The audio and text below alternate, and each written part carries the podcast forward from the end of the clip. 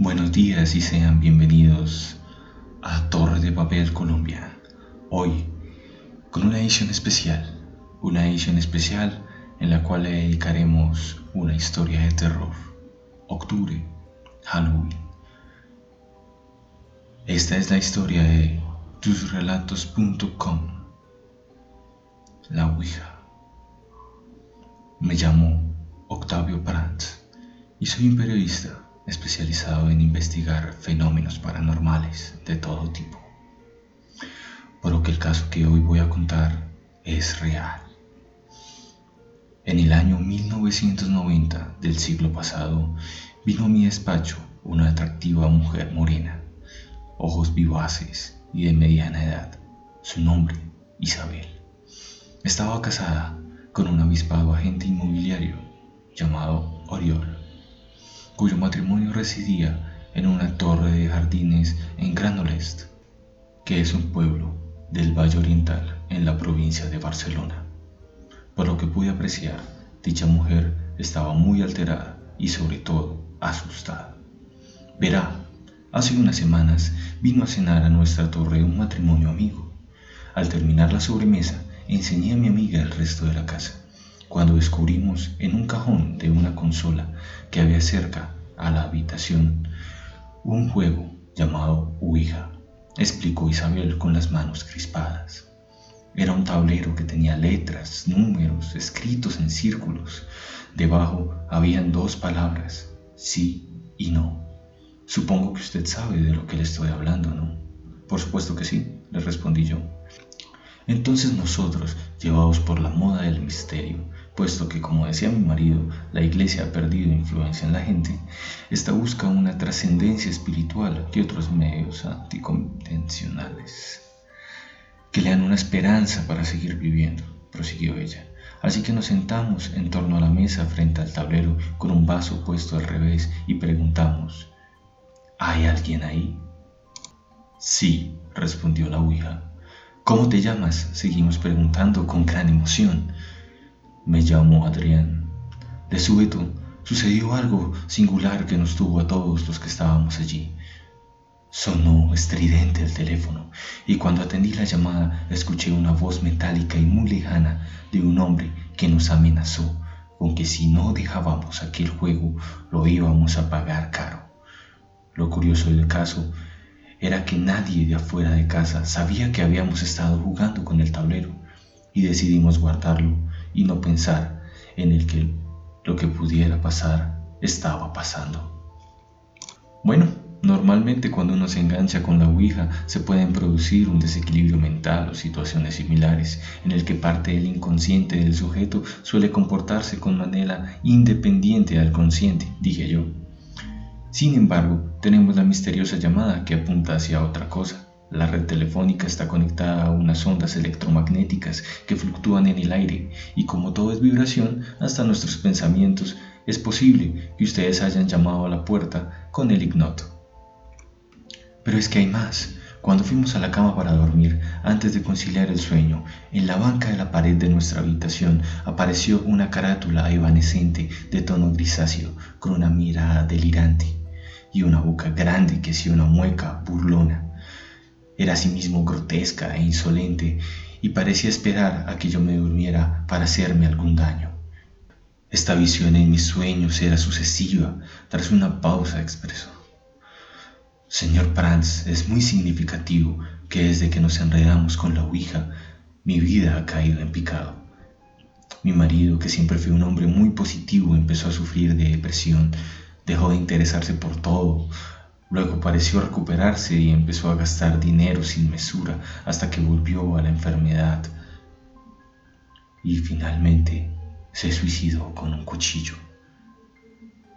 Su marido padecía sin duda una depresión bipolar que suele ser de origen genético, aclaré yo. Tal vez, pero poco después de la muerte de mi marido, como me sentía muy sola, se me ocurrió consolarme una vez más en la Ouija. ¿Estás aquí, Oriol? Pregunté. Sí, no te abandono, respondió el tablero. ¿Cómo sé que eres tú? Quise saber. Nos gustaba ir de fiesta, el baile. Tienes que venir aquí donde estoy yo. porque el lugar en el que estás es una basura. Anda, atrévete, da el salto. Enseguida me di cuenta que quien me indició a matarme no era mi marido, sino el tal Adrián, que se hacía pasar por él, y dejé el maldito juego en el acto. Posteriormente, preguntando a los vecinos quién había vivido en aquella torre, estos me informaron que en los años 40 había vivido un sujeto llamado Adrián, que era adicto al régimen fascista, el cual no vacilaba en denunciar a la policía, a quienes por una malsana envidia no le caían bien, y que fueran condenados al paredón, hasta que él mismo cayó en desgracia entre los suyos y fue asesinado por un sicario en esa misma torre. Más una noche en los cristales del mueble, bar de la casa, se reflejó una silueta de alguien. Pensé que sería un error de mis sentidos, pero entonces en la pared de enfrente, que estaba iluminada por una lámpara de pie, vi proyectarse una fugaz sombra. Era un bulto enorme, monstruoso, que saltó como un saltamontes y se camufló en la zona oscura de la estancia, dando lugar a que en mí se erizara el vello de la piel a la vez que sentí un terror que se agazapó en mi vientre. Seguidamente, de un modo inexplicable, un jarrón que había encima del mueble del bar se rompió en mil pedazos. Por parte empezaron a oírse unos horribles y violentos portazos en las habitaciones, de manera que opté por salir de la casa para refugiarme en el piso de mi amiga, donde pasé la noche. Ahora dígame, ¿ve alguna solución a esta situación? suplicó Isabel. Nuestro cuerpo está compuesto por células y moléculas, las cuales están formadas por átomos y estos a su vez por partículas más sutiles, pues todos somos energía. Es posible que en esa casa ronde la nefasta energía psíquica de Adrián. Voy a intentar ayudarla, le dije. Efectivamente, yo conocí a un tipo ocultista que vivía en las afueras de la ciudad y cuando le visité le hube puesto los antecedentes de Isabel. Este me dijo textualmente, Oye, qué cosa más fea. Tendré que estar con esa mujer unas 10 horas. Piensa, ella es la víctima de una lapa que solo busca perjudicarla. Sabrá usted que hay sujetos tóxicos que sienten envidia por la vitalidad y la alegría de los demás y se esfuerzan por hundirlos.